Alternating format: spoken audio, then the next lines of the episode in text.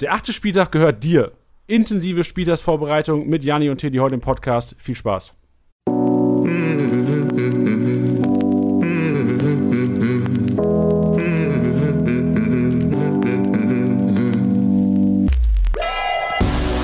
Spieltagssieger wie Sieger, der Kickbase Podcast. Mit deinen Hosts Titti und Janni. Hallo herzlich willkommen. Es ist STSB-Zeit, Spieltagssieger-Besieger, der Kickbase-Podcast, präsentiert von Tipwin. Wieder am Start, jeden Montag natürlich auch in der Länderspielpause. Und auch in der Länderspielpause immer an meiner Seite. Tilly, grüß dich. Wie geht's dir? Überraschung. Äh, gut geht's mir. Wie geht es dir? Blendend. Also so ein Kickbase-freies Wochenende nimmt natürlich auch viel Stress weg. Das ist, das ist richtig. Man kommt mal ganz entspannt für die, die es gemacht haben unter euch. Ja, nicht viele. Ich glaube, mehr haben Bares für Rares gesehen als das Fußballspiel Deutschland-Tschechien.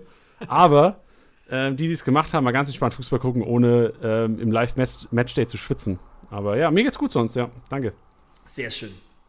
Ja, und heute, ähm, wir haben es schon vorm Intro gesagt, also wir haben uns wirklich mal die Zeit genommen und heute wird intensiv mal der achte Spieltag aufgearbeitet. Wir machen uns ja immer vor den Episoden Gedanken, wie können wir euch echt einen Mehrwert bieten, was, was bringt euch was und was entertaint euch nicht nur. Und heute ist es tatsächlich eine detaillierte Aufarbeitung des kommenden Spieltags. Ja, es gibt ja immer was zu tun. Also Länderspielpause heißt ja nicht, dass wir hier schlafen. Ähm, das sollten auch alle Kickbase-Manager nicht tun, denn es ist eine, eine sehr wichtige Zeit für Kickbase-Manager, die meiner Meinung nach oft unterschätzt wird. Ja, ist richtig. Ich merke das gerade in einer meiner Ligen. Hat tatsächlich einer so ein bisschen wahrscheinlich sich gesagt, komm, Länderspielpause, ich leg mal die Füße hoch. Und heute zwei, drei Paniktransfers getätigt, wo er sicherlich, ähm, die er sicherlich besser vorbereiten hätten können.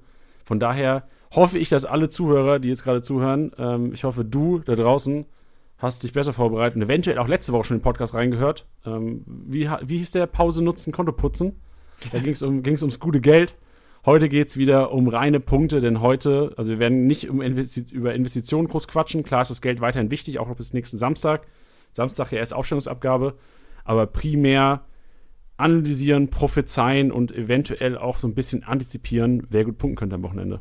Genau, weil wir nehmen ja auch den Vorteil mit, dass man ja am Samstag die, äh, also einen Großteil der Aufstellungen sich anschauen kann. Deswegen gehen wir auch mit dem Kniff, dass man sich gewisse 50-50-Duelle heute anschauen wird, wo man beide sich kaufen kann. Ich meine, wir haben jetzt Montag, man hat bis Samstag noch Zeit. Eventuell kommt dann noch der eine oder andere auf dem, auf dem Markt, wo man jetzt sagen könnte, oh, der könnte vielleicht reinrücken, der könnte vielleicht spielen, egal ob kurz- oder langfristig. Einfach ein paar Tipps, dass man jetzt sagen kann, ihr habt jetzt Geld in der Woche gemacht, wie setze ich es am besten ein? Und ja, ich glaube, dass da ein paar Tipps dabei sein könnten, äh, die euch ein paar ordentliche Punkte einfahren könnten am Wochenende. Ja, einleiten möchte das Ganze mit einem Zitat von dir, Tiddy, denn äh, der liebe Tiddy hat mal ihrem Podcast gesagt, lieber die sicheren 80 als die riskanten 40 bis 120. Ja. Ich weiß gar nicht, ob du es im Podcast gesagt hast. Mir hast du es auf jeden Fall gesagt. Und das, das war der Anlass, dass ich damals tatsächlich, ich glaube, es war vor zwei Wochen, ähm, klar, vor Länderspielpause war vor zwei Wochen, ähm, immer Toprak damals aufgestellt habe und mit seinen, glaube ich, 92 Punkten sehr, sehr zufrieden war und dafür äh, Schlotterbeck tatsächlich nicht aufgestellt habe, der dann auch tatsächlich gar nicht gespielt hat. Und seitdem, äh, in dem Moment habe ich mir gedacht, irgendwann werde ich dein Zitat hier nochmal in Podcast bringen und das ist damit geschehen. Also lieber die acht, sicheren 80 eventuell auch wieder am Samstag den Mindset haben, lieber die sicheren 80, als die eventuell nur, was weiß ich, 40 bis 120 oder eventuell auch 0. Ja. Bedeutet, lieber jemanden aufstellen, der sicher spielt, als für 10 Punkte mehr, was dann eventuell gemacht wird von, der, von dem anderen Kollegen, was, was riskieren. Weil es ist noch früh in der Saison und ihr braucht, man braucht noch Punkte. Risiko, wenn die letzten 5, 6 Spieltage, da könnt ihr Risiko gehen. Jetzt konstant punkten ist an der Tagesordnung. Sollte an der Tagesordnung sein. Ja. ja, ist so, Tilly. Ja, ich weiß. So ist es.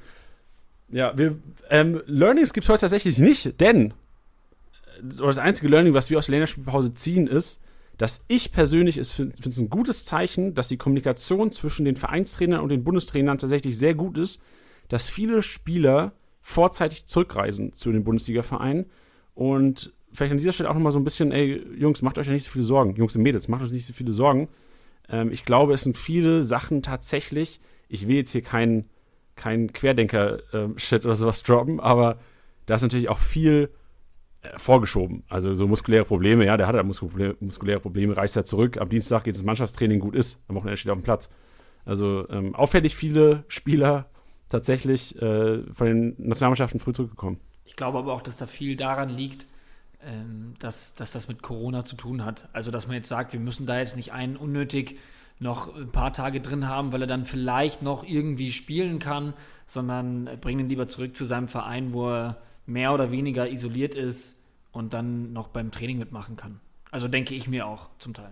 Genau. Und ich glaube, in der Kommunikation kannst du halt schlecht als Nationaltrainer sagen, ja, okay, der hätte zwar spielen können für uns jetzt 20 Minuten, aber sind wir mal ehrlich, das ist jetzt auch nicht so wichtig hier, die Nations League. Und äh, schickt ihn mal lieber zurück. Am Wochenende geht es gegen XY ähm, für seinen Verein, für den er auch ja sehr wichtig ist. Ja.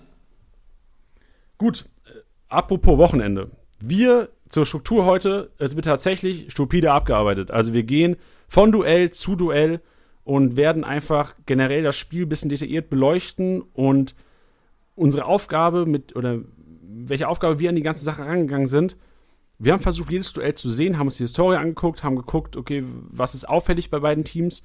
Und als Ergebnis sollte im Grunde genommen rauskommen, welchen Mannschaftsteil, Spielerteil man aufstellen sollte oder eventuell nicht, oder er sich jetzt in der Woche noch verpflichten sollte oder eventuell auch nicht. Das ist so der, der, der Zielgedanke bei der ganzen Geschichte. Ja. Starten wir rein mit ähm, Bayern Bremen. Interessantes Duell und das erste, was mir bei dem Duell Bayern gegen Bremen ins Auge gesprungen ist, ist tatsächlich 655 Punkte vor einem Jahr beim Spiel in München 6 zu 1 damals für München ausgegangen. Äh, Felipe Coutinho, Kickbase-Rekord, steht heute noch, 655 Punkte. Und ähm, da war mein Gedanke direkt wieder, oh, da ist Hoffnung da. Da ist viel Bayern-Ballbesitz und da, da könnten vielleicht Rekorde pulsen am Wochenende. Ja, also ich, ich, wir waren ja bei dem Spiel live dabei, als Coutinho die 655 geknackt hat mit dem Kickbase-Team. Liebe Grüße an dieser Stelle an Aurel, der mit vor Ort war und äh, sich diese Gala angeschaut hat, während er Coutinho im Team hatte und er hat da die, die, die Punkte purzeln sehen. Ähm, ja, um das Ganze ein bisschen zu kompensieren, musste er dann auch ständig das Bier holen. Ähm, Gibt es auch ein sehr schönes Bild von uns noch beim MVP-Post von Coutinho, falls sich das wirklich jemand nochmal anschauen möchte. Und äh, ja, das war eine Gala-Vorstellung und ich könnte mir vorstellen, dass das für Bremen jetzt nochmal echt eine sehr, sehr harte Nummer werden könnte. Also spielerisch auf jeden Fall, aber ich meine vom, vom Ergebnis her. Ja, das stimmt. Also vor allem muss man sehen, ich habe jetzt das letzte Spiel von Bremen gesehen und da war es tatsächlich sehr auffällig, dass das Mittelfeld doch sehr, sehr schwach gespielt hat, meiner Meinung nach. Also im Aufbauspiel wenig integriert, ähm, groß auch tatsächlich eher so der Zerstörer gewesen. Ähm, klar, Eggestein, so ein bisschen anderer Spielertyp. Bittencourt hat mir da auch nicht wirklich gut gefallen und mein Take, wenn ich das Spiel prophezeien müsste, wäre einfach unfassbar viel Ballbesitz. Bayern gerade im Mittelfeld. Und von daher auch so die Empfehlung, versucht euch alles, auch was Zweitreihenspieler von Bayern angeht, irgendwie ins Team zu holen. Für, für Samstag spekuliert oder riskiert ein bisschen was auch natürlich, was den, was den Geldaufwand angeht. Dafür habt ihr jetzt die letzten Wochen Geld gemacht, um eventuell dann am Samstag Bayern aufstellen zu können, die normalerweise nicht in der Startelf stehen. Sprich, ein Costa, ein Martinez, vielleicht auch ein Boateng wieder in der Innenverteidigung. Ein Saar könnte eventuell spielen auf der Rechtsverteidigerposition. Also Learning wäre hier, versucht euch irgendwie alle Bayern-Spieler ins Team zu holen, die gehen. Weil das könnten, das könnte am Wochenende wieder so aussehen, für alle Member, die es ja auch sehen, am Wochenende, welche Teams gut punkten. Das könnten 3000er werden für die Bayern. Also was, was Kickbase-Punkte angeht. Ja, ich glaube auch. Also wenn man sich dann, dann die Hinterreihe auch noch bei, bei Bremen anschaut, ähm, mit einem Toprak, der aktuell auch noch angeschlagen ist, ein Velkovic, der angeschlagen ist, äh, Moisander und Friedel. Friedel, der das ja eigentlich ganz in Ordnung macht, finde ich. Ähm, der jetzt ein bisschen reingerückt ist in diese Dreierkette. Der hat ja sonst immer den äußeren Part gespielt, den Bomb jetzt ein paar Mal übernommen hat, dem Augustinsson verletzt ist oder verletzt war. Ähm, aber abgesehen jetzt von Friedel, finde ich, ist auch, spielt auch Geschwindigkeit eine, eine extreme Rolle. Und da sehe ich schon das klare Defizit bei Bremen. Also wenn ich mir vorstelle, dass da ein Koman, Costa, Sané, Gnabry ähm, ja, gegen den Toprak anläuft, ja, oder ein Velkovic, dann muss ich ehrlich sagen, dann könnte das schon echt, echt fies werden. Ja, vor allem wenn man bedenkt, wenn man die Statistik sich anschaut, 2008 hat tatsächlich Bremen zum letzten Mal gegen Bayern gewonnen. Das ist echt schon ewig her. Also inzwischen, ähm, ganze zwölf Jahre, das was klingt ja schon heftig, 2008 ist ja eigentlich gar nicht so lange her, aber zwölf Jahre sind es inzwischen. Getting old, huh? feeling old, Zuhörer.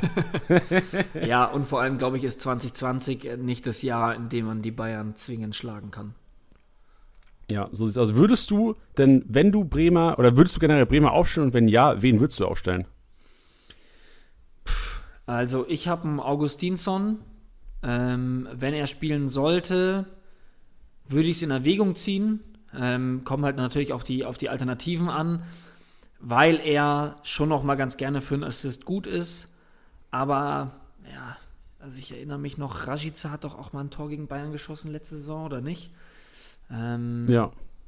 Ja, aber es ist jetzt, es ist jetzt nicht der Safe Call, dass ich sagen würde, ich würde Rashica eher aufstellen als irgendjemand anderen, der vielleicht einen vermeintlich einfachen Gegner hat.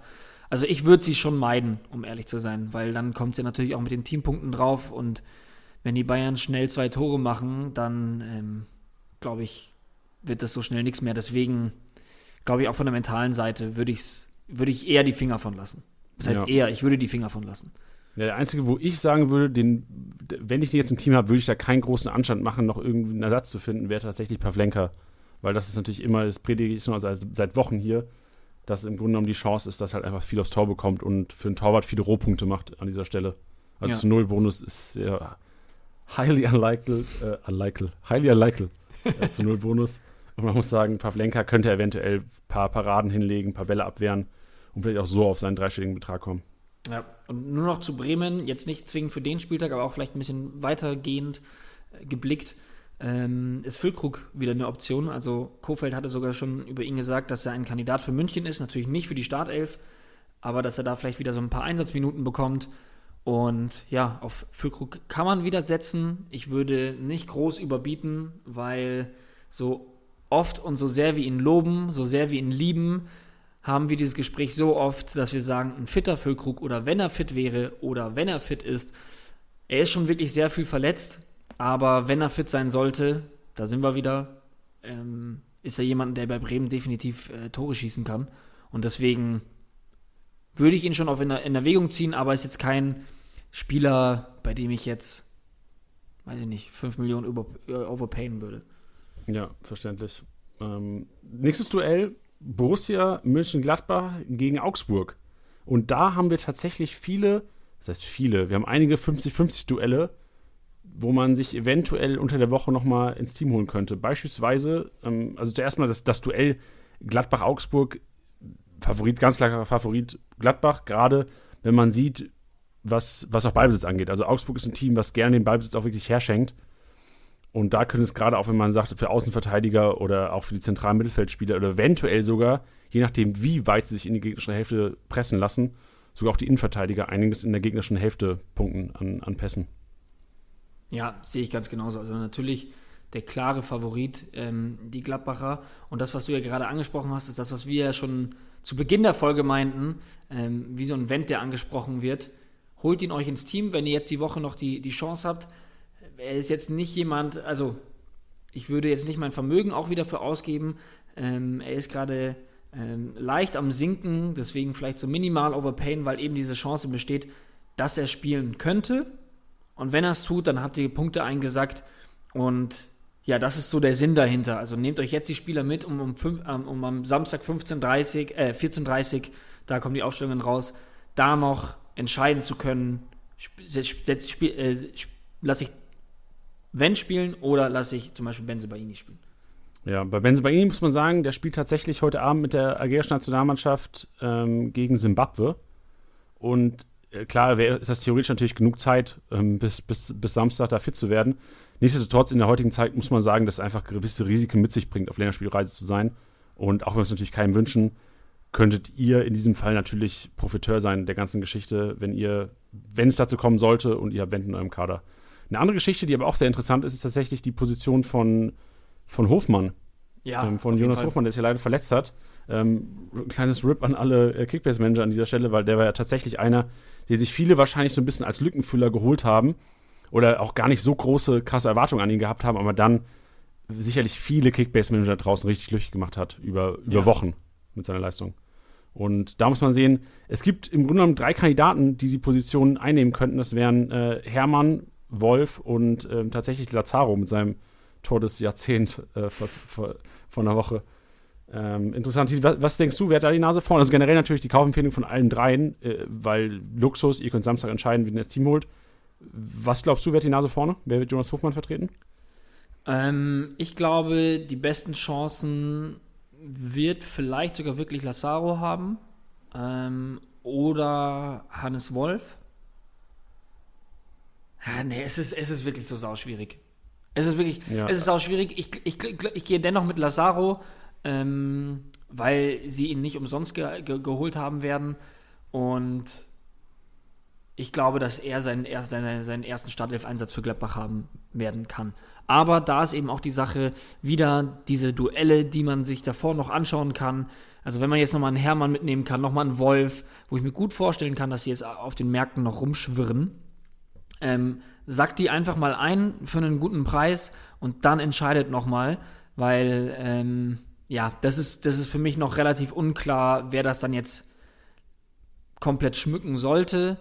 Ich gehe persönlich mit Lazaro einfach nur aus dem Bauchgefühl heraus. Ja. Was wäre deine Entscheidung? Wen würdest du da hinstellen? Ja, also tatsächlich würde ich auch Lazaro wahrscheinlich spielen lassen äh, als Marco Rose. Dennoch glaube ich auch, dass tatsächlich Patrick Herrmann gute Chancen hat, weil oftmals, ich habe es auch schon mal vor drei, vier Wochen gesagt, Patrick Herrmann ist einer, wenn du den am richtigen Spieltag in deinem Team hast, ist das ein MVP-Kandidat teilweise. Weil ich erinnere mich, letzte Saison war es auch so, dass Patrick Herrmann, glaube ich, zweimal irgendwie 200 plus gemacht hat. Und das war tatsächlich an so Spieltagen, wo du normal nie mit ihm gerechnet hast. Und mhm. jetzt hast du den Luxus, dass du Samstag die Aufstellung ansehen kann, kannst. Und wenn Patrick Herrmann da im Spiel ist, wird er sicherlich heiß sein und der hat so eine kranke Konkurrenz auf seiner Position. Und wenn er seine Spielzeit bekommt, könnte er sicherlich auch ein bisschen was abfackeln am Wochenende also, im Live-Match. Ich schmeiß mal kurz was rein, was ich gerade erst gesehen habe. Letzte Saison im Heimspiel gegen Augsburg hat Gladbach 5-1 gewonnen und da hat Patrick Herrmann zwei Tore geschossen und einen Assist gegeben. Uff, das ist, Alter, heftig. Ja, siehst du, genau. Und also so für, für so unwahrscheinlich, trotz Lazaros Verpflichtung, finde ich das gar nicht, dass Patrick Herrmann da spielt. Weil ähm, sowas haben natürlich Spieler dann in der Kommunikation mit dem Trainer eventuell auch nochmal im Hinterkopf. Ja, außerdem hatte der in seinen letzten zwei Einsätzen ja auch zwei Assists. Ja, kann schon auch dafür sprechen. Wie gesagt, bei mir war das mehr ein Bauchgefühl. Ähm, aber zeigt dir, dass dein Bauchgefühl gar nicht so schlecht ist, Teddy. Ja, das sehen wir dann am Samstag. Das sehen wir dann. Eine andere Sache, die uns noch aufgefallen ist bei dem Spiel tatsächlich, wir haben uns mal die Torschüsse angeguckt, was natürlich auch für Torhüter immer sehr wichtig ist. Und Augsburg hat tatsächlich die zweitwenigsten Torschüsse der ganzen Liga. Nur Bielefeld hat einen weniger, ich glaube mit 50 und Augsburg 51 Torschüsse abgefeuert, was echt nicht viel ist. Und da war mein Gedanke direkt, ah shit, Jan Sommer. Relativ teurer Torhüter, nicht gut gepunktet die ganze Saison bis jetzt. Und ich sehe auch nicht, außer natürlich sollte es zu Null ausgehen, das Spiel, ähm, dass Sommer da sehr gut punktet. Also wenn ihr sagt, ich habe da relativ viel Kapital noch im Tor, was Jan Sommer ja ist, und es gibt eventuell Alternativen auf euren Märkten, würde ich mir vielleicht vor dem Augsburg-Spiel jetzt sagen, das Risiko, dass da nicht zu, zu Null gespielt wird, gibt es auf jeden Fall. Steckt euer Geld doch vielleicht lieber ins Mittelfeld, Sturm oder Angriff. Ja. Weil einfach weniger Tor kommen wird. Also Gladbach steht, steht relativ gut. Ja. Genau, wenig Aktionen im, im, Strafraum. Augsburg ist ein Team, das wird kontern, es wird lauern. Und da wird es, wenn es Torschüsse gibt, wahrscheinlich primär 1 zu 1, 1 gegen 1 Situationen geben. Oder halt nach Standards. Und da kannst du oftmals als Torhüter einfach nur schlecht aussehen. Es wird wenig, weil es gibt Torhüter punkten sehr oft, das fällt mir bei Kobel auch teilweise auf. Wenn der Gegner presst, vorm Strafraum hin und her spielt die ganze Zeit, findet keine Lösung, wird einmal drauf gerührt. Ja. Und da machst du als Kickbase-Torhüter tatsächlich gute Punkte. Und das ist primär bei diesem Spiel jetzt gegen Gladbach gegen Augsburg sehr wahrscheinlich nicht sehr oft gegeben. Ja, sehe ich auch so. Sehr guter Punkt. Gut, weiter zum nächsten Spiel. Ähm, TSG Hoffenheim gegen den VfB Stuttgart. Bavü Derby. Und ähm, auch da, also auch wieder Luxus, wir können die Aufstellung einsehen. Auch da gibt es ähm, wieder Nutznießer, denn die Abwehr der Hoffenheimer sieht ziemlich mau aus. Und da würden wir die Namen Nuhu, äh, Bogart und Nordweit einfach mal in den Raum werfen, weil einer, wenn nicht sogar zwei, werden von denen am Wochenende sehr wahrscheinlich in der Startelf stehen und alle noch unter Millionen tatsächlich, oder Bogart jetzt bei 1 irgendwas. Ähm, sollte man, wenn es auf dem Markt ist und man sagt, ich habe den Spot frei, hole ihn mir ins Team und ihr könnt eventuell gerade mit solchen Leuten unfassbar gut reagieren auf Überraschungen, Startelf-Überraschungen am Wochenende. Wenn ihr sagt, ich will jetzt, was weiß ich, Beispiel, Command spielt nicht. Ich will Command jetzt aber nicht abgeben, stell dafür aber Nuhu auf oder Nordweit oder Bogart, der spielt. Und so kann ich mir den zwölften Mann Command schön ins Team legen. Macht vielleicht, was weiß ich, 30, 40 Punkte nach einer Einwechslung. Aber Nuhu weiß ich, die 60, 70, 80 Punkte kassiere ich am Wochenende.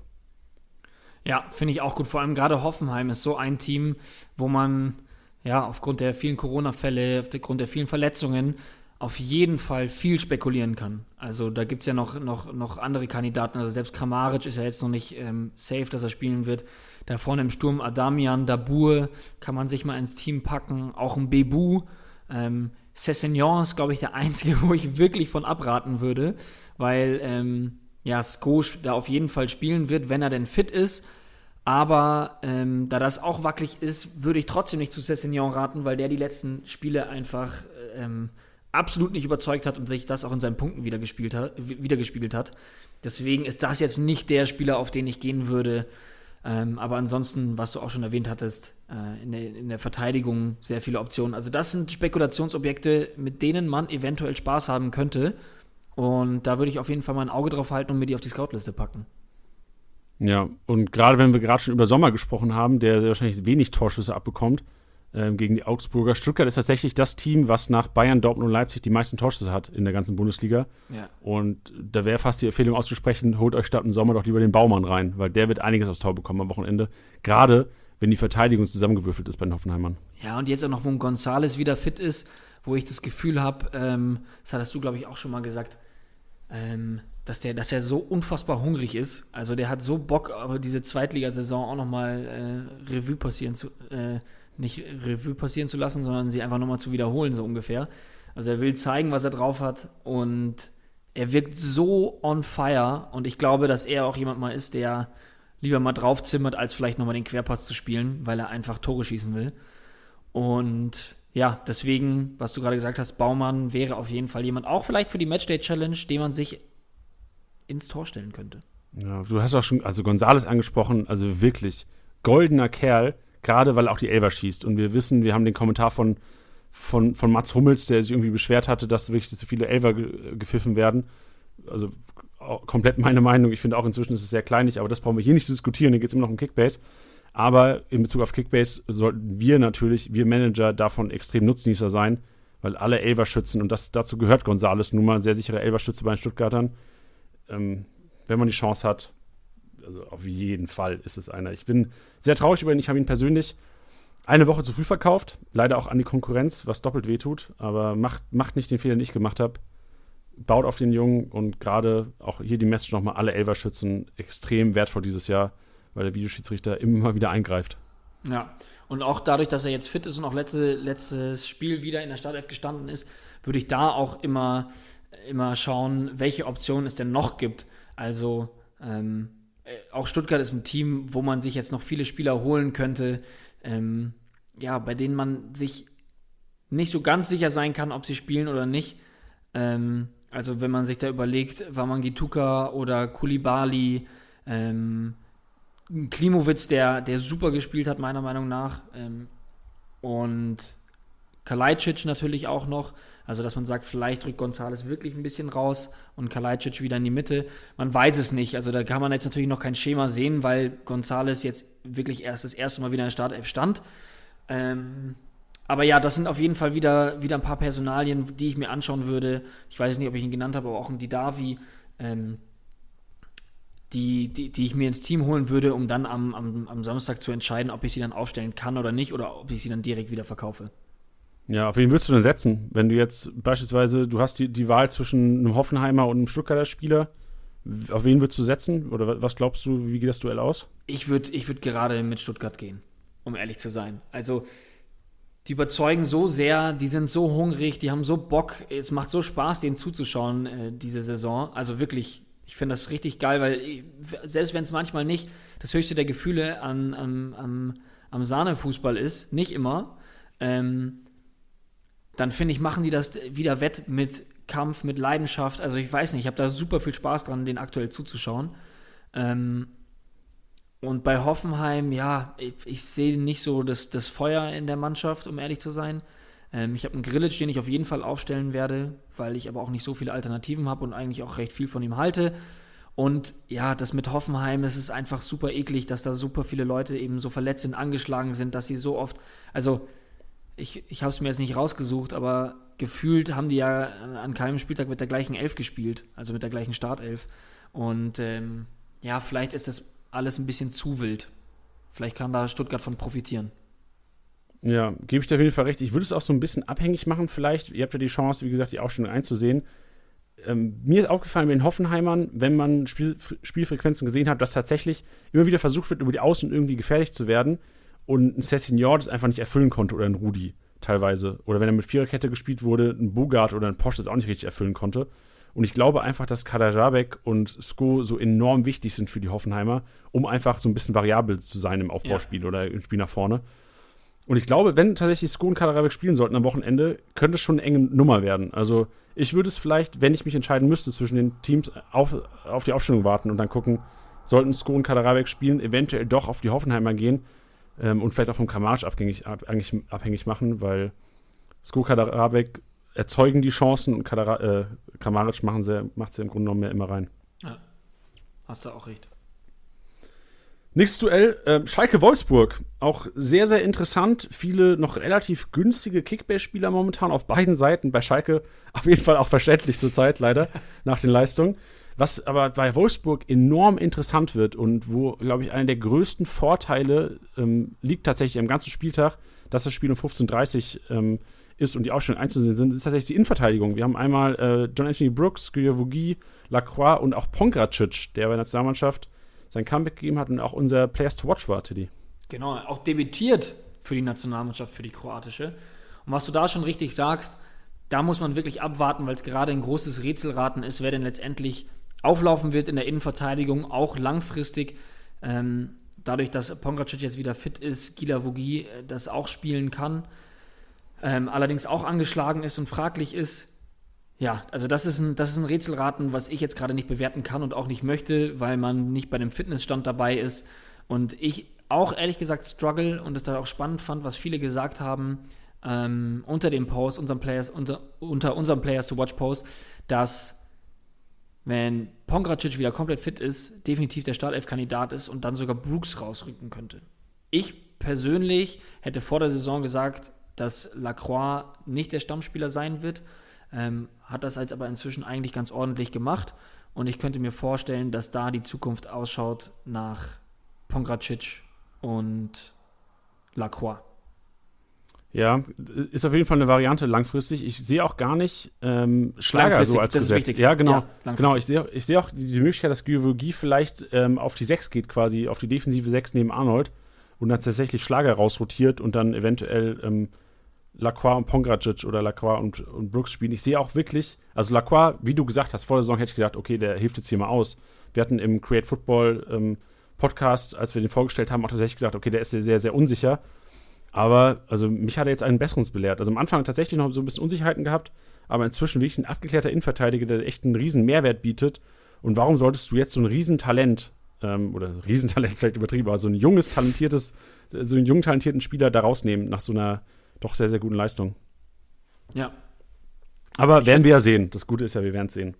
Genau, und da auch wieder kurzfristig sehe ich das jetzt zwar noch nicht, aber mittel- und langfristig muss man sich dann ja auch wieder vielleicht sogar die Frage stellen, ebenfalls in der, in der, in der Abwehrkette, was passiert mit Baku, was passiert mit Mbabu, was passiert mit William, ähm, die ja jetzt alle wieder auf dem Weg der Genesung sind oder vielleicht sogar schon auch ähm, spielen, also beziehungsweise schon, schon, äh, schon wieder im Saft stehen, sozusagen. Also Babu hat sein Comeback schon gegeben in einem Testspiel, wenn ich mich nicht irre. Ähm, bei William kann ich sie gerade nicht genau sagen, aber es sind drei Spieler für eine Position und wenn sie alle fit sind und das abrufen können, was sie können, auf jeden Fall Startelf-Kandidaten. Alle drei für mich. Also wir wissen ganz genau, was William abgefeuert hat, ähm, was er drauf hat. Das gleiche gilt für einen Babu. Und äh, dass Baku sich gerade absolut bewährt macht, das wissen wir auch. Deswegen meine Frage, wen siehst du langfristig da in der Startelf? Also generell, es haben beide ihr Comeback gegeben. Ich glaube, gegen Hannover im Testspiel. Ähm, stimmt, am, William am auch. Samstag, stimmt, ja. genau, William auch. Ich muss sagen, langfristig, ich, ich weiß nicht, ob Baku das Zeug hat, tatsächlich im Mittelfeld da einen Schlager zu verdrängen, aber Baku ist natürlich auch gelernter Sechser. So ein bisschen der, der, der Wolfsburger Kimmich, kann man ja fast schon behaupten. Ähm, und ich glaube tatsächlich, weil einfach dieses Überangebot auf der rechten Seite da ist, dass wahrscheinlich langfristig Baku ins Mittelfeld rückt und dann einer der beiden. Also wenn ich tippen müsste, würde ich sagen, Babu hat die Nase vorne, aber weiß man im Grunde genommen nie, wer, wer da näher dran ist. Man muss natürlich sagen, dass, ähm, ich will es nicht falsch sagen, aber William hat ja, glaube ich, einen Kreuzbandriss gehabt. Also das ist schon eine heftige ja. Sache. Also ich glaube, ein Babu wird da schon näher dran sein. Und würde, wie gesagt, wenn ich tippen müsste, würde ich sagen, langfristig wird dann Babu Rechtsverteidiger sein und Baku auf der, auf der 6 vielleicht zu finden sein. Ist eine Möglichkeit. Genau, also das, das ist ähm, für mich auch ausschlaggebend, dass die Art der Verletzung einen deutlichen Unterschied macht. Also William deutlich länger ausgefallen, ähm, eine, eine, eine, schwer, eine, deutlich schwerere Verletzung gehabt.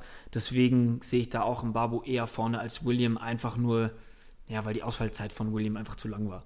Ja, auf das Spiel nochmal zurückzuführen, also Schalke Wolfsburg, wir haben letzte Woche auch schon ganz kurz angesprochen, vielleicht jetzt nochmal intensiver das Spiel beider Mannschaften ist tatsächlich so ein bisschen darauf aufgelegt, wahrscheinlich noch mehr bei den Wolfsburgern, dass du hoch versuchst, Wekos zu finden. Bei den Schalkern ist es so, du versuchst oftmals mit hohen Bällen tatsächlich Paciencia zu finden. Und mein Learning war so ein bisschen aus der Geschichte, die Innenverteidiger werden so viel zu tun bekommen, es wird so viel Luftduelle geben. Ich kann mir vorstellen, was Salih Sané die, die Scheiße aus dem Spiel klären wird. Also wirklich. Diese Plus 5 werden reinratteln in seinen Live-Matchday. Live weil das wahrscheinlich so das Duell des Spieltags wird, äh, oder des, des, des, des Spiels auf jeden Fall. Wekos gegen Sané. Oder wahrscheinlich Kabak und Sané gegen Wekos, je nachdem, wie das körperlich aussieht. Aber ich würde auf jeden Fall sagen, wenn ihr die Chance habt, Innenverteidiger aufzustellen, die da auf jeden Fall spielen, ihr seht die Aufstellung, ist das auf jeden Fall ein sicherer Weg, konstante Rohpunkte zu sammeln an diesem Wochenende. Ja, und ich, ich, ich möchte noch was reinschmeißen. Das ist eine sehr krasse ähm, ja, Spekulation. Aber mein Freund Osan Kabak, der wieder einen Elfmeter verursacht hat und der dafür auch wirklich anfällig ist und scheinbar auch nicht so das größte Gespür für hat, wann er das denn machen kann oder nicht, auch wenn ich die Situation, ähm, naja, ähm, möchte ich jetzt nicht drüber reden, aber da Wekos, da, da Wekos äh, aufstellen als Elverschützen gegen Schalke, finde ich, ist vielleicht gar nicht so blöd.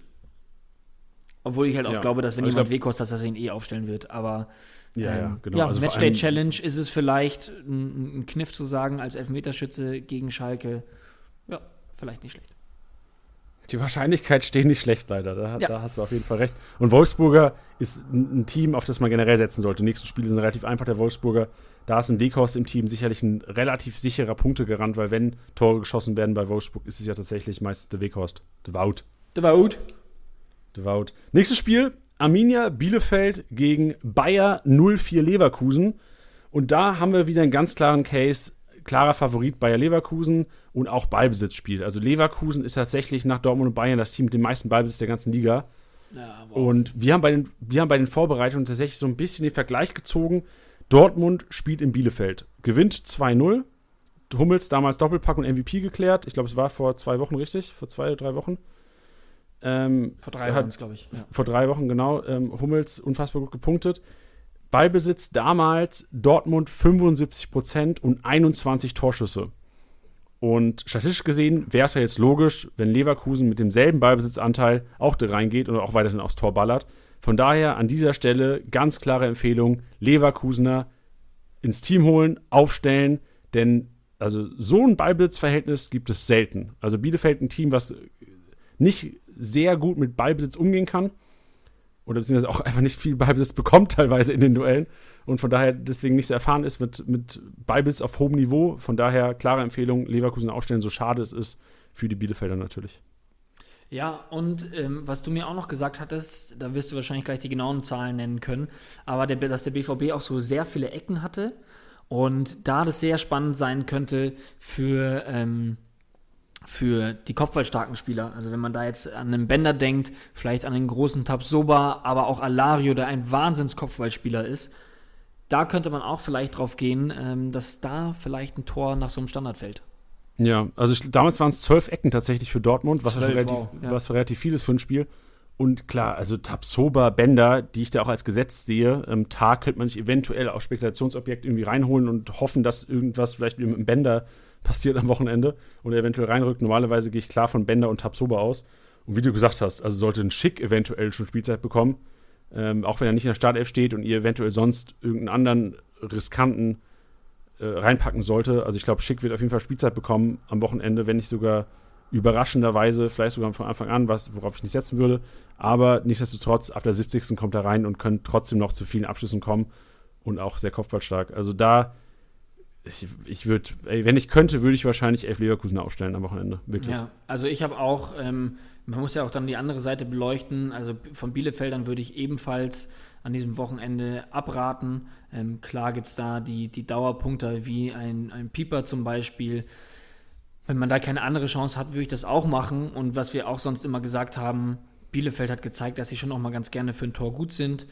Ähm, aber ich glaube, jetzt am Wochenende wird es tough. Ich zum Beispiel habe jetzt Hartl schweren Herzens verkauft äh, vorhin, weil der Marktwert fällt und ich glaube, dass die echt einen auf den Deckel bekommen am Wochenende und das dann einfach nur weiter sinkt. Und deswegen würde ich da jetzt noch von Bielefeldern abraten ähm, und mich vielleicht eher darauf konzentrieren, auf diese 50-50-Duelle, die wir davor angesprochen haben. Ich habe jetzt zum Beispiel Hartl verkauft für ein bisschen über 6 Millionen.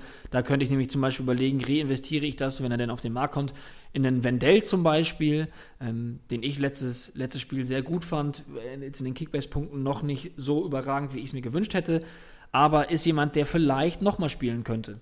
So, wenn ich die 6 Millionen da wieder reinbutter und der spielt am Wochenende, dann hat sich das hoffentlich sehr gelohnt.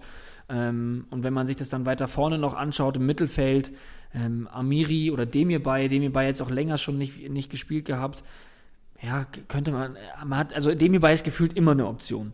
Wenn er, wenn er mal jetzt nicht gerade lange in der Startelf stand, ist Demir bei immer eine Option.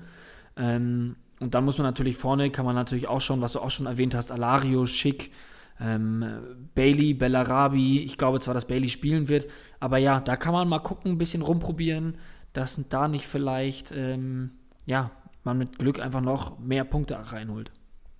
Ja, muss man noch warten. Vor allem Bailey auch mit der Damenmannschaft unterwegs. Ich glaube, Jamaika spielt in Saudi-Arabien. Ähm, ist, also minimales Risiko besteht leider immer, aber von daher seid der Profiteur der ganzen Geschichte als ja. Manager. Ja, nächstes Duell: Eintracht Frankfurt gegen Leipzig. Und da ist, es gibt einen enormen Zweikampf bei Eintracht Frankfurt. Touré gegen Barkok, der tatsächlich so ein bisschen entfacht ist jetzt. Und wir wollen uns hier, also wir hatten jetzt Barkok ähm, am gestrigen Sonntag als Players to Watch auch tatsächlich auf Social Media Account ein bisschen, bisschen promoted, den, den Barkok, der ja auch Lob bekommen hat. Wie schätzen wir oder wie schätzt du das Duell der beiden jetzt auch gerade auf, auf, auf, den, auf den Gegner Leipzig ein? Also ich muss da im Vornherein sagen, ich habe ich hab keinen von beiden Spielern und fand es aber super spannend, ähm, sich, das, sich das anzuschauen, beziehungsweise die Meinungen zu hören. Also bevor ich mich da in der Community umgehört habe, ähm, habe ich da auch bei meinen Freunden nachgehakt, weil es da äh, genügend Frankfurt-Fans gibt. Ähm, also einen, der sehr von Barkok geschwärmt hat, das habe ich auch letztens schon mal erwähnt. Ähm, und dann habe ich mir auch die Kommentare nochmal drunter in unserem Post durchgelesen, weil ich fand, dass es gab schon einen Punkt, der, weil eigentlich hätte ich gesagt, es müsste Barkok sein, nachdem Touré jetzt nicht so geglänzt hat. Und ja, Barkok halt eben schon, im, im, vor allem im letzten Spiel. Ähm, und da fand ich es dann, dann äh, geil zu sehen, dass es einen Kommentar gab, der ja, mich wieder zum Grübeln gebracht hat, weil es schon hieß, ja gut, es geht halt gegen Leipzig, offensiv sehr stark, vor allem auch da über die Außen, über diese Halbpositionen. Ähm, da ist Touré halt stärker im defensiven Bereich. Das würde ich definitiv auch so sehen, im Gegenzug zu Barkok. Und dass Touré ja letzte Saison auch gegen, gegen Leipzig genetzt hat. Also das ist immer eine Auslegungssache, wie viel Wert man auf solche Sachen legt. Ähm, er hat ein starkes Spiel damals gemacht, aber ist das dann genug, um zu sagen, okay, er hat die letzten Spiele nicht so geglänzt, Barkok schon, dann schmeiße ich ihn jetzt nochmal rein, weil er irgendwann letztes Jahr ähm, gut gegen, gegen Leipzig gespielt hat, letzte Saison. Ähm, ja, das bleibt abzuwarten, aber ich finde, Barcock ist jemand, allein schon wegen der Marktwertkurve, den ich jetzt auf jeden Fall mit reinnehmen würde. Ist die Frage, ob er jetzt dann gegen Leipzig den, die, die, die, den dreistelligen Punktebereich macht, also über 100 Punkte kommt. sei mal auch dahingestellt. Aber ich glaube, dass wenn Barkok spielen sollte, dann wird er das in nächster Zeit auch tun. Ja, das glaube ich auch. Man muss aber beachten, ähm, also gerade was so, was so die Zahlen angeht, Touré beispielsweise, ähm, also wirklich der Spieler, der in der Bundesliga die meisten, Spiel, die meisten Flanken aus dem Spiel ähm, schlägt. Und gerade wenn man bedenkt, Leipzig ist schwer zu knacken. Also auch die, vor allem die Verteidigung.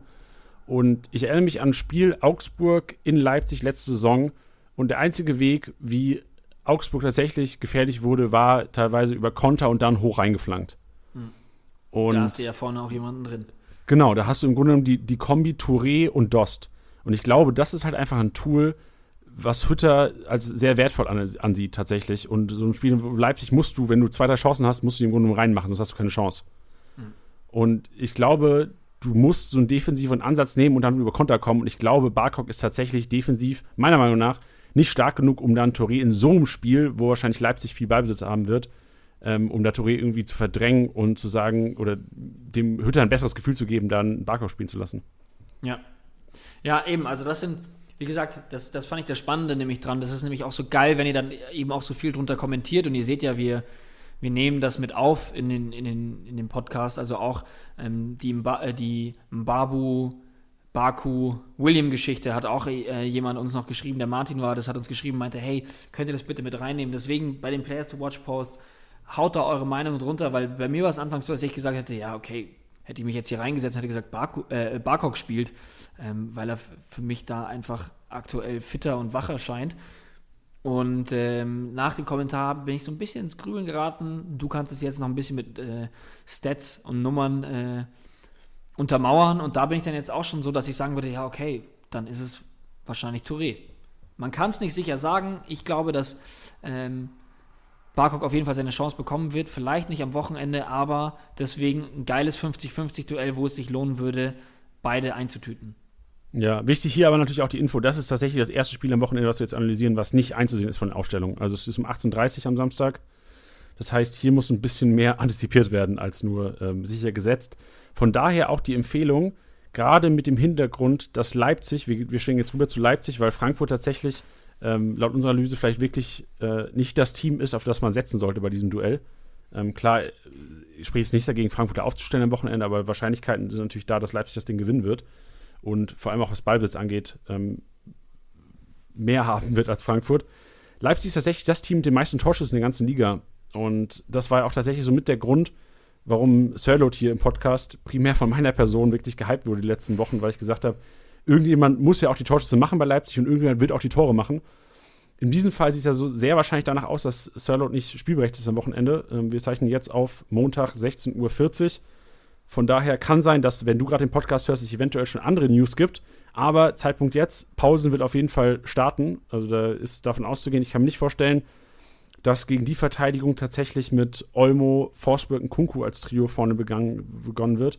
Von daher geht man stark von Pausen auf und das ist auch eine der Empfehlungen, gerade in diesem Duell. Also zum einen Trapp auf der Frankfurter Seite, weil einfach sehr viel aufs Tor kommen wird und Pausen auf der anderen Seite, weil er wahrscheinlich zu sehr, sehr vielen Abschlüssen einfach diese plus 10, wenn es keine Großchance ist, die er da damit vergibt, aber er wird einfach zu sehr vielen Abschlüssen kommen und dadurch natürlich auch sehr viele oder ein sehr gutes Rohpunktepotenzial am Wochenende.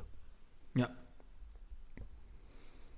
ja, und ähm, auch eine Sache müssen wir vielleicht noch ansprechen, das ist ein bisschen off-topic jetzt, aber es geht weiterhin um, um Leipzig. Ähm, viele Olmo-Besitzer ähm, haben, haben tatsächlich dem Spielersieger-Account geschrieben und ich habe versprochen, wir packen das heute mit rein und diskutieren kurz über Olmo. Ähm, Danny Olmo, Marktwertkurve ähm, sinkt enorm und ähm, Tilly, was würdest du mit einem Danny Olmo machen? Ich kann auch gleich dazu noch sagen, also ich werde ich habe tatsächlich Danny Olmo in zwei Ligen und werde euch dann mal sagen, was ich persönlich mit ihm mache. Vielleicht hilft es ja auch weiter.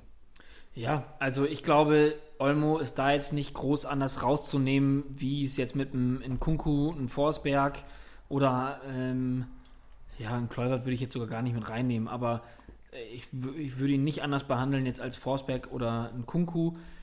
Ich kann mir gut vorstellen, dass er wieder spielen wird, ähm, wenn man da jetzt äh, sich, das, sich das anschaut in seinem Spielerprofil, ähm, hat das jetzt immer wieder abgewechselt, dass er mal Startelf gespielt hat, dann wurde er eingewechselt dann Startelf, dann wieder eingewechselt. Und ich weiß, ich rede da sehr oft drüber, aber das war so ein Konzept, was man letztes Jahr gesehen hat bei Forsberg und Nkunku, dass die sich halt wirklich abgewechselt haben. Also da konntest du schauen, wenn du bei Liga Insider reingeschaut hast, hat das richtig, ein richtig schönes Muster ergeben, nämlich grün-gelb, grün-gelb, grün-gelb. Ähm, weiß ich nicht, ob das, das Nagelsmann jetzt wieder so machen wird, zumal der Kader ja jetzt noch breiter ist als letzte Saison, zumindest gefühlt. Ähm, aber ja, also ich, ich wie gesagt, ich, ich kann nicht viel mehr dazu sagen, als dass es halt diese Rotationsmaschine bei Nagelsmann ist und man das einfach mit einberechnen muss. Also es gibt vielleicht äh, bis auf jetzt Sabitzer Kampel ähm, auf, der, auf der 6 beziehungsweise im zentralen Mittelfeld, vielleicht sogar noch ein Angelino, da jetzt so keine super festen Stammspieler, also ja, Defensive schon auch noch. Aber du weißt, was ich meine. Also es, es, es, es gibt für mich bei Nagelsmann in der breiteren Masse keine wirklichen Stammspieler und da ist Olmo halt auch nicht ausgeschlossen von. Aber ich glaube, dass der grundsätzlich schon spielen sollte. Also ich kann mir, also ich gehe davon aus und ich kann mir sehr gut vorstellen, dass der am Wochenende starten wird. Ja, würde würd ich auch fast behaupten, gerade im Hinblick darauf, also natürlich muss man abwarten, er, er hat jetzt für Spanien tatsächlich gestartet auch ähm, vor zwei Tagen, am Sonntag, gestern war das, glaube ich, das Spiel. Oder Samstag war das Spiel. Vor zwei Tagen, genau, hat sich gestartet. Muss man schauen, wie es jetzt heute Abend ist, auch gegen Deutschland. Kann man sich, oder morgen Abend gegen Deutschland, kann man sich auch ganz gut nochmal reinziehen nach unserem Daddel-Dienstag das Spiel. Ähm, man muss natürlich auch beachten, dass die Rotation, auch wenn ihr sagt, ja, es war Länderspielpause, Leute sind vielleicht ein bisschen erholter, man muss bedenken, Leipzig spielt tatsächlich am 24.11., also das ist nächste Woche Dienstag, gegen äh, PSG im, in der Champions League. Und da ist, war mein Gedanke direkt, okay, ein Kunko als Ex-PSG-Spieler hat vielleicht tatsächlich ein groß oder ein größeres Risiko, am Wochenende vielleicht nicht 90 Minuten durchzuspielen, weil er sehr wahrscheinlich dann gegen PSG in der Startelf stehen wird. Also denkt immer daran, dass die Rotation nicht tatsächlich immer nur nachgelagert ist, sondern eventuell auch schon vorgelagert vor so einem Spiel passieren kann. Ja, aber also was ich halt davor mit auch sagen wollte, ich glaube jetzt nicht, dass Olmo für die nächsten fünf Spieltage jedes Mal von der Bank kommen wird. Also Nee, deswegen, das auf Fall. Deswegen verstehe ich nicht so ganz, warum die Nachfrage explizit bei Olmo so hoch ist. Klar geht sie bei Nkunku und Forsberg auch.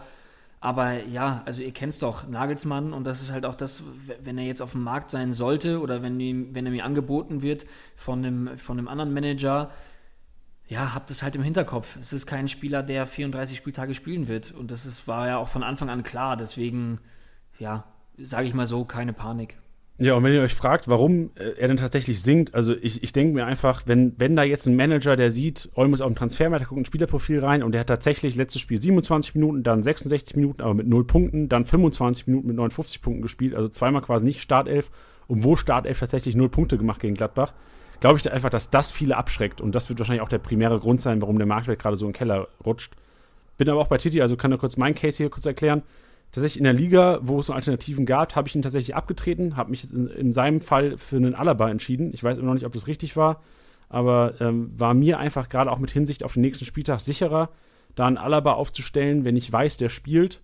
Ähm, ein Olmo, wo ich eventuell noch eine minimale Chance habe, dass er nicht in der Startelf steht, aber er sehr wahrscheinlich noch eingewechselt wird. Und auch, ähm, also das hat, was in meiner Entscheidung, Entscheidung da eine Rolle gespielt hat, war tatsächlich das, das Duell in zwei Spieltagen, wo Leipzig gegen Bayern spielt und da habe ich tatsächlich lieber einen Alaba im Team als einen Olmo. Das war eigentlich so die Entscheidung. Also in der anderen Liga halte ich ihn selbstverständlich, also Kickbase Office Liga halte ich Olmo. Ähm, da ist aber auch der Grund, weil es einfach nicht enorme Verbesserungen gibt als Alternative. Also das ist auch die Liga, wo ich Kimmich halte und von daher werde ich an Olmo festhalten und wie Tilly gesagt hat, der wird immer mal wieder rausrotieren, aber ich glaube tatsächlich, er wird so auf dem Niveau von Kunku enden am Ende der Saison, aber über dem Niveau von Forsberg, was die Punkte angeht also ich möchte an dieser Stelle auch nochmal alle Olmo-Besitzer deswegen, also in dem Sinne beruhigen. Olmo ist aktuell der zweitbeste Punkter bei RB Leipzig. Der einzige, der beste ist Angelino. Also. Und ja. den hat Tilly die Wurst. Ja, natürlich. natürlich. natürlich. Natürlich hat er den. Nee, aber das meine ich nun mal. Also, Ball flach halten. Ich verstehe die Aufruhr nur bedingt. Ich meine, klar, er hat ja auch den hohen Marktwert, ähm, aber ja, also. Genau, beim, ab einer gewissen Kategorie Spieler ist tatsächlich auch Marktwert, also genauso bei der Sancho-Diskussion. Wir kommen ja auch gleich zu, zu, zu Berlin gegen Dortmund, das, das Samstagabendspiel, 2030, diesmal auch eine, ganz geile Uhrzeit, um Fußball zu gucken, finde ich. Ähm, und da ist ja auch so, dass Sancho momentan ähm, stark sinkt und Also ich würde mir als Sancho-Besitzer würde ich sagen, ist mir im Grunde genommen scheißegal so. Also juckt Ja. mich nicht. Ich halte ihn so oder so, stelle ihn die ganze Saison auf, immer. Ähm, hätte ich jetzt wenig Bedenken. Ja, ganz genau. Ja. Es gibt so ein paar Spieler, das hast du gerade richtig gesagt, da muss man das einfach so sehen, hey, egal was passiert, an dem muss man festhalten und dann, wenn man sich dann den Kopf nicht drüber zerbricht, dann ist das Kickbase-Leben etwas einfacher. Richtig. Und zu Sancho auch nochmal ganz kurz. Also wir kommen jetzt auf Berlin-Dortmund. Da, auch nochmal zu Sancho. Ähm, also Sancho unterperformt gerade enorm im Real Life. In Kickbase ist der krank gut trotzdem. Das ist dem, also selbst wenn ohne Torabschlüsse macht er dir so viele Rohpunkte. Gerade durch diese Pässe im gegnerischen Drittel, wo es dann immer zwei Punkte für gibt. Ähm, da hätte ich als Sancho-Besitzer, also Glückwunsch, wenn du Sancho-Besitzer bist, du hast auch richtig gemacht. Ja. Dortmund äh, in Berlin am Wochenende. Ähm, tatsächlich, was die Story angeht, immer knappe Spiele gewesen. Letztes Spiel 1-0, dann 2-1, dann 2-3, 2-2, 1-1 waren die letzten fünf Partien. Dortmund Hertha. Das heißt, wir antizipieren auch wieder ein enorm knappes Spiel, gerade weil Hertha ja auch wirklich in Bayern eine harte Schlacht geliefert hat und auch in Leipzig. Ähm, da Bayern ist geil. in Bayern. Ah, ja, stimmt. In, Also in ja- München. Ist, ja- ist ja auch richtig, stimmt ja auch, Ja, genau. einfach geil. Ja, genau. Ich sage ja auch nicht in Sachsen. Ich sage ja auch äh, in Leipzig. Und von daher ähm, ganz klar äh, eine knappe Kiste. Und ich würde Hertha nicht unterschätzen. Würde auf der anderen Seite auch bedeuten, Dortmund, was Rohpunkte angeht oder was generell die Punkte angeht, wahrscheinlich nicht unter den Top 2 am Wochenende. Ja, ich bin auch gespannt. Also ich, so Historien lügen ja leider immer nicht. Und ähm, ja, also Dortmund ist, ich, ich, also Dortmund wird auf jeden Fall treffen, meiner Meinung nach, weil ich glaube nicht, dass Hertha das erste Team sein wird, gegen, den, gegen das sie nicht treffen. Ähm, deswegen würde ich da offensiv auf jeden Fall aufstellen, aber was du gerade richtig gesagt hast, Mittelfeld, also auch ein Axel Witzel, der leider, leider, leider unterperformt. Ähm, ja, würde ich nicht die Finger von lassen, das wäre jetzt zu übertrieben gesagt, aber wenn ich da eine geilere Option hätte, wie jetzt zum Beispiel einen Leverkusener, der sicher spielen wird, würde ich auf jeden Fall damit gehen.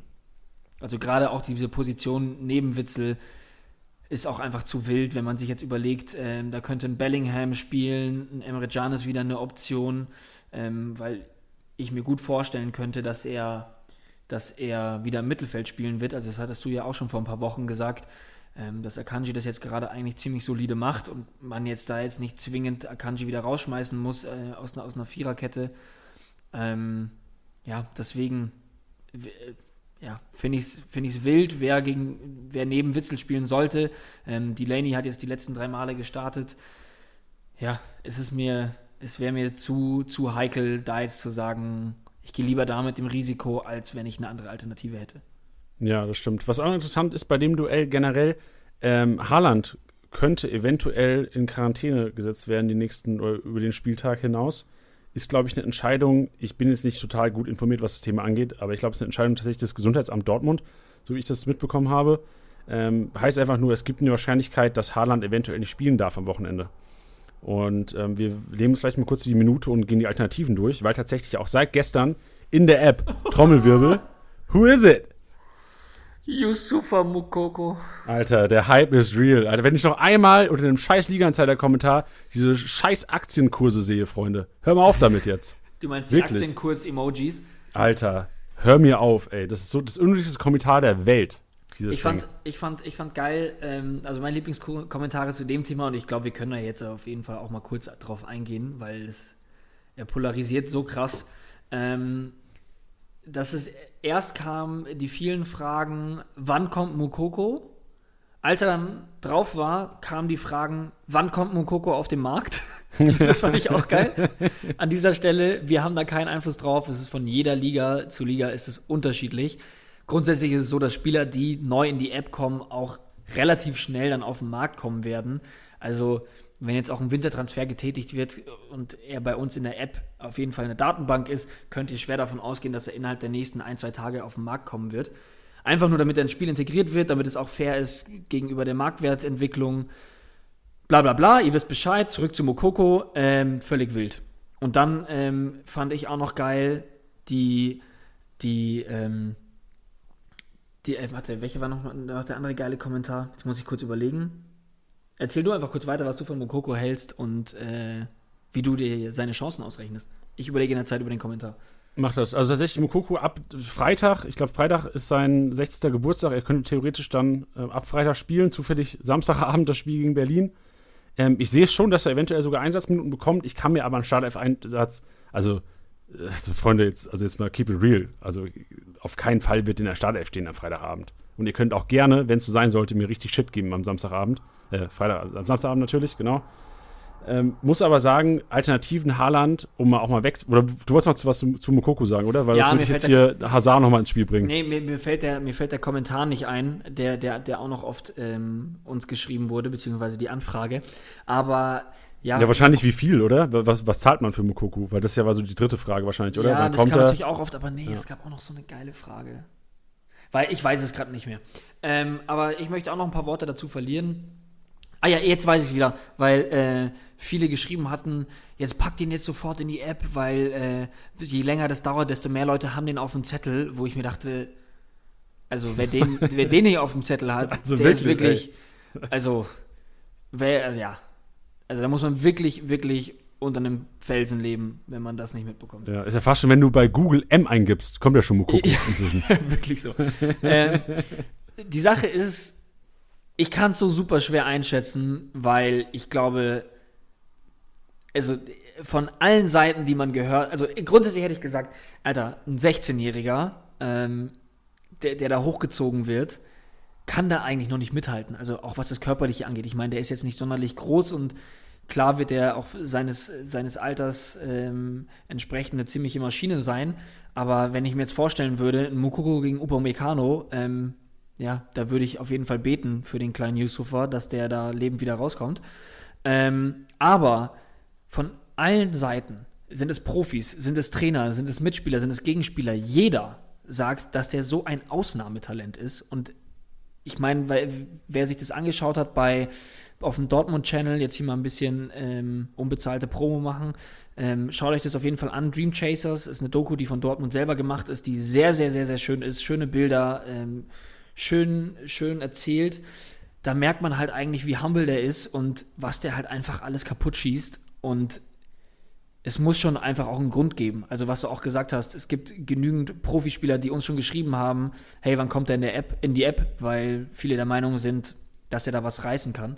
Ja, vor allem auch Profispieler von Dortmund selbst. Also wenn du als Teamkollege, als Kickbase-spielender Teamkollege unbedingt Mokoko in deinem Team haben willst, heißt ja schon langfristig was, okay, anscheinend plant auch Dortmund oder plant ja, auch das Trainerteam tatsächlich mit ihm in der ersten Mannschaft. Ich bin trotzdem immer vorsichtig, weil ähm, man jetzt auch in den letzten Jahren schon viele hoch, hochgelobte Talente vor allem hat gehen sehen oder halt eben überhaupt nicht, weil sie einfach weg waren.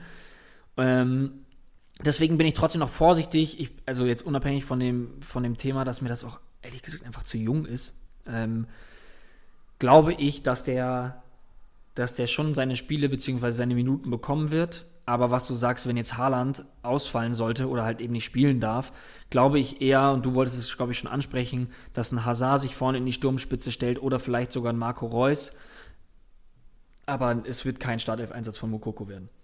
Ja, das wäre auch, also der einzige Grund wäre halt, weil es geil wäre. So wie geil wäre es. Natürlich wär's geil. Es wäre mega geil. Aber bei- bei- bei Favre setzt sich nicht hin und sagt, Jungs, ich stelle dich auf, weil es geil wäre. So, das macht er nicht. Natürlich nicht. Und vor allem ist Hertha auch keine Mannschaft, wo du eben sagst, naja gut, dann bringen wir halt den 16-Jährigen. Also Vor allem gegen Boyata da hinten, Alter. Hör mir nein, auf. Nein, nein, nein. Nein, wirklich nicht. Und ähm, was du richtig gesagt hast, wenn es so sein sollte, slidet uns in die DMs, beleidigt uns, völlig in Ordnung. Ich, ich stehe da bis Samstag 17.29 Uhr stehe ich komplett dazu, auch danach noch. Ähm, aber ja, das, das wird nicht passieren. Und ähm, ja, da wird es, glaube ich, eher die Alternative, wie gesagt, Hazard oder Reus geben. Und dass es geil wäre, gar keine Frage, aber wir spielen halt kein FIFA, sondern es ist halt immer noch Real-Life-Bundesliga. Ähm, auch wenn ich an dieser Stelle den Finn grüßen möchte, der vorhin in der Liga unserer Fußballmannschaft 18.601.860 Euro für Mukoko hingelegt hat. Stark. Das war der Film mit der Banane von damals, oder? Der Bananenfinn. Der Bananenfilm. Schön. Gut, wir kommen wieder zum Fußball, wir kommen zum Spieltag. Wir haben die letzten zwei Duelle, die Sonntagsduelle. Sind jetzt keine, also Freiburg-Mainz ist jetzt wahrscheinlich einer der unattraktivsten Duelle. Also nichts gegen Mainz-Fans, nichts gegen Freiburg-Fans. Aber also das, das Duell würde ich mir als Nicht-Kickbase-Spielender wahrscheinlich nie angucken. Wahrscheinlich gucke ich es mir trotzdem an, weil ich einfach krank Kickbase-süchtig bin. Aber ähm, was Statistiken angeht, äh, letzten zwei Spiele Freiburg gewonnen. Ähm, tatsächlich gab es einmal ein Duell, was ich enorm interessant fand. 2019 hat Mainz 5-0 gegen Freiburg gewonnen. Ähm, kann ich mir jetzt natürlich nicht vorstellen, wenn ich auf ein Team setzen müsste. Ich weiß nicht, wie es dir geht, Tiddy.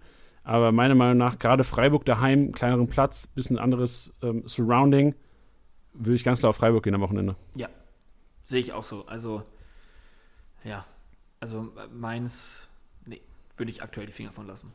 Ja. Vor allem, solange Stögi nicht spielt. Ja, davon will, also wirklich, ich würde es auch boykottieren. Wie kannst du den Kevin Stöger nicht aufstellen? Aber das ist ein anderes Thema. Da Das kannst du im Grunde genommen eine zehnstündige Podcast-Episode Das ist emotion-driven. Ja, das, da können wir nicht neutral drüber reden. Nee. Worüber wir neutral reden könnten, wäre abschließend noch das Duell Köln gegen Union Berlin. Und da habe ich tatsächlich zwei interessante Statistiken gefunden. Union tatsächlich das Team mit den zweitmeisten Toren der Liga. Also, also ich glaube tatsächlich, Union Berlin inzwischen keine Eintagsfliege da vorne. Klar werden die auch ihre Schwankungen haben, aber gerade gegen Köln ganz klar auch auf Berlin setzen. Und auch dieser Fakt, Max Kruse könnte wieder, ich weiß nicht, ob er es schon selbst angekündigt hat, vielleicht wird er es noch machen, dass er wieder über die 300 kommt. Köln verursacht die meisten Elfer der Liga. Sechs Elfer schon verschuldet. Und wer macht die Elfer sicherer rein als Max Kruse? Keiner. Richtig. Von daher ähm, auch hier wieder, gerade durch den Videoschiedsrichter, eine enorme Wahrscheinlichkeit, dass eventuell der ein oder andere Elfmeter gepfiffen wird in dem Duell. Und da Köln schon sechs verursacht hat, warum nicht noch einen siebten? Ähm, also, nichts, also, das sollte null negativ kommen, aber die Wahrscheinlichkeit ist einfach da. Und dann steht Max Kruse zur Stelle. Und ich glaube auch generell, wenn die Ballbesitzanteile auch wieder ähm, hier in dem Spiel klar verteilt sein, kann mir schon vorstellen, dass Köln eher das zerstörerische Spiel suchen wird und Union da den, den Ball oder den Ball schieben wird in der gegnerischen Hälfte. Ja, also die, du hast schon sehr viele, sehr schöne Sachen gesagt, wo ich eigentlich gar nicht mehr ähm, viel zu beisteuern muss, ähm, bis auf das ja Kölner Finger von lassen. Ähm, was du richtig gesagt hast, es wird eher dann dieses destruktive Spiel sein. Ähm, und dann auch ja, versuchen, jede, jede Ballstaffette von ähm, Union zu unterbinden. Deswegen wird es keine krasse Punkteausbeute auf Kölner Seite geben. Und Ja, vor allem, wenn man bedenkt, das Spiel am siebten Spieltag, das Freitagabendspiel gegen Bremen, ist zwar 1-1 aus- ausgegangen für Köln, aber wenn man das Spiel gesehen hat, muss man sagen, Köln spielerisch nach vorne, also ohne Anderson geht erstmal gar nichts. Also die einzige Chance, meiner Meinung nach, dass Köln irgendwie torgefährlich wird, ist- wird ist tatsächlich über Sebastian Andersson, der da wirklich meiner Meinung nach ein, ein richtig guter Stürmer ist. Und Köln kann sich so glücklich schätzen, den noch geholt zu haben von Union. Ich wüsste gar nicht, wie krank Union inzwischen wäre, wenn Andersson da noch wäre sogar. Aber ähm, ich muss sagen, also das ist so der einzige Lichtblick, finde ich. Und wenn Köln es nicht schafft, irgendwie den mehr ins Spiel zu einzubinden oder etwas zu suchen, sehe ich da noch Schwärzer in der Zukunft tatsächlich. Mhm. So traurig es ist natürlich, sehr sympathischer Verein. Gut, Tilly, das war die Spieltagsvorberichterstattung von unserer Seite. Wir gehen noch kurz auf unseren Wettpartner Tipwin ein, tatsächlich, denn morgen Abend steht das Spiel Spanien-Deutschland an. Ähm, und wir haben hier eine 2-8er-Quote, beispielsweise, um jetzt nur die Leute unter euch abzufangen, die sagen, oh, ich würde vielleicht ein bisschen Geld tippen. Oder auch, mir fehlt der Thrill bei dem Spiel. Oder? Also, weil du Guter bist ja Punkt. normal als Kickbase-Manager gewöhnt, Alter, du schwitzt bei jedem, bei jedem Ding. Wenn du das vermisst beim Fußball gucken und sagst, du willst eine Vorbereitung haben auf ein Live-Match am Samstag, melde dich bei Tipwin an. Im, in den Shownotes gibt es einen Link oder auch einfach auf äh, in, in der Base selbst, also in der App selbst, oben auf den Banner klicken und ähm, meldet euch an und wettet. Wirklich. Also kleine Beträge natürlich immer, bet responsibly, ganz wichtig, aber tatsächlich eine ganz gute Quote. 2,8er Quote auf Deutschland finde ich gar nicht so schlecht momentan. Auch weil die Spanier einfach nicht so gut drauf sind. Ja, also ich kann nicht so viel zu sagen, weil ich die, die, ihr wisst es inzwischen, ich möchte es auch nicht jedes Mal erwähnen, ich verfolge die Nationalmannschaft nicht so viel, aber wenn ich jetzt höre, eine 2-8er-Quote auf Deutschland gegen Spanien, das könnte man schon machen. Aber du hast doch gesehen, dass Sergio Ramos zwei Elber verschossen hat, oder? Gegen Jan Sommer? Nein. Kläglich? Nein. Nein. Sergio Ramos hat zwei Elber verschossen. Und den zweiten, hochnäsig wie noch was, gechippt. Ja, ja, das macht er Ja, gerne mal. ja du, du weißt Bescheid, Tilly, du weißt Bescheid. Ja, schaut euch die Woche für die Quoten an, wenn ihr Bock habt zu wetten. Und ähm, morgen Abend, Daddel Dienstag, noch als, als kurzes Outro. Ähm, ab 19 Uhr, wie, wie gewohnt, hier noch wichtige Aussage. Also für alle, die jetzt sagen, das ist mir zu nah am Spiel dran. Wir werden einfach live im Matchday, äh, Matchday, live im Daddel Dienstag natürlich auch über das Spiel reden. Ähm, wahrscheinlich dann nicht mit Tiddy, weil das den nicht interessiert, aber äh, über die Aufstellung natürlich und was das, was das mit Kickbase macht oder was es eventuell daraus zu lernen gibt für das nächste Wochenende. Sehr schön. Das klingt doch Gut. toll. Das klingt toll. Und was auch toll ist, es gibt ab nächsten Donnerstag natürlich wieder den MVP-Tipp. In der äh, Instagram-Story von Spieltagssieger-Besieger, ich packe den Link auch in die Show Notes, wieder MVP tippen. Und kleinen Tipp an dieser Stelle von mir, weil ich bin ja der, der quasi jetzt immer auswertet, der sich das Ganze an einem Sonntagabend reinzieht, was da alles für wilde Tipps abgegeben worden sind. Du hast auch schon Und, so, so eine ähm, enorme so's- Hornhaut auf dem Daumen, ne? Vom vielen Ja, vor allem auf, den, auf, auf, dem- auf dem Auge inzwischen. Vom Starren. ja, aber man muss tatsächlich sagen, äh, dieses Max Kruse-Ding vor zwei Wochen war es tatsächlich. Äh, es hatten so unendlich viele Max Kruse getippt. Und mein Learning wäre da draußen ein bisschen, wenn ich selbst MVP tippen dürfte. Also ich mach's ja, ich darf es ja auch, aber ich würde natürlich dann trotzdem, würde ich hier nicht als Gewinner dastehen an, äh, im, in der Episode. Ist tatsächlich so, dass ich sagen würde, ein außergewöhnlicher Tipp hat bessere Chancen, hier ein MVP-Sprachmemo abzugeben, als jetzt Max Kruse. War tatsächlich sicherlich, ich weiß nicht, ob es ein dreistelliger, wahrscheinlich dreistellig sogar Max Kruse getippt worden von euch. Also ähm, eine dreistellige, dreistellige Anzahl. Und so viele Leute nah dran, die im Endeffekt dann einen riesen Job gemacht haben. Du hast Max Kruse mit 337 getippt, der hat aber 339 gemacht und hast deswegen dann nicht den Tipp hier abgeben können, weil der Gewinner genau drauf war auf der Zahl. Ist ärgerlich, von daher seid ein bisschen kreativ. Weiß nicht. Wäre so mein Learning aus der ganzen Geschichte. Ja, macht ja auch mehr Spaß. Also, Ja, wie geil ist es, ein, was weiß ich, Marvin Friedrich hier zu pushen, anstatt jetzt ein, äh, Lewandowski. beides gleiche Spielerkategorien. Nee, aber ja, aber ist doch geiler als jetzt einziges das Marvin meintest, Friedrich. Aber finde ja, ich, genau. find ich halt geil. Gut. Das war's für heute. Wir haben Feierabend, Teddy. Füße hoch. Endlich. Füße hoch, Endlich. Chipspackung raus, play sie an. So schaut's aus. Verdammt, Dienstag Vorbereitung startet ab sofort. Uff. Freunde, uns adden, PlayStation Network, ähm, Kickbase, unterstrich fordert. Und lasst gerne auf YouTube letzte Ansage für euch. Wir geben euch immer so viele Aufgaben, ne? Aber letzte Ansage für euch. Abonniert uns gerne auf YouTube, äh, Kickbase-Account. Einfach adden oder auch gerne hier in Spotify oder Apple Podcast oder wo ihr gerade zuhört, einfach mal ein Follow da lassen. Oder ein Like oder wie auch immer es auf der jeweiligen Plattform heißt. Alles, was ihr da lassen könnt. Genau, lasst mal was da, Freunde. Lasst euch einen schönen. Abend. Ja. was sagt er? Ich sagte, lasst einfach mal irgendwas da. Lasst einfach Lass mal was irgendwas da, Freunde. Wir hören uns nächste Woche Montag wieder. Tilly, es hat mir riesen Spaß gemacht. Danke Ebenso. dir. Tschüss. Sehr intensive Vorbereitung. Ja. Äh, macht's gut. Ja, Geil. okay. Tschüss. Belohnt euch.